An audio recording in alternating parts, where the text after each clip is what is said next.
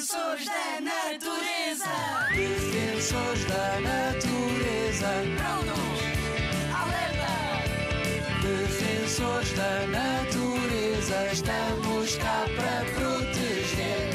Os defensores da natureza.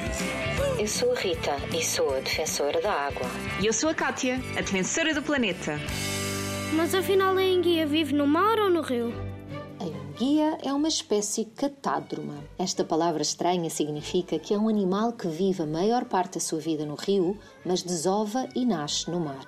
A enguia europeia é uma espécie que vive em Portugal e depende dos estuários, as zonas onde desagua o rio e a água do mar e do rio se misturam. Os estuários são como maternidades, onde as enguias e muitas outras espécies de peixes depositam os seus ovos para que eles fiquem protegidos. A enguia europeia tem de descer o rio para conseguir chegar ao estuário, o que significa que se existir poluição ou alguma barreira pelo caminho, como as barragens, os adultos podem morrer, acabando por não conseguir deixar os seus bebés.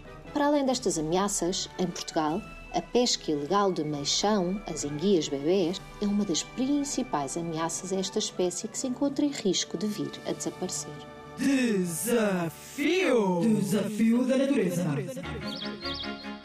Defensor da natureza, temos de proteger as enguias. Por isso, não podemos comer peixe bebê e devemos evitar consumir enguias adultas até que as suas populações estejam novamente saudáveis. Consegues descobrir que outros animais fazem estas viagens entre o oceano e o rio para depositar os seus ovos? Rádio ZigZag, ANP e WWF a construir um futuro em que as pessoas vivam em harmonia com a natureza.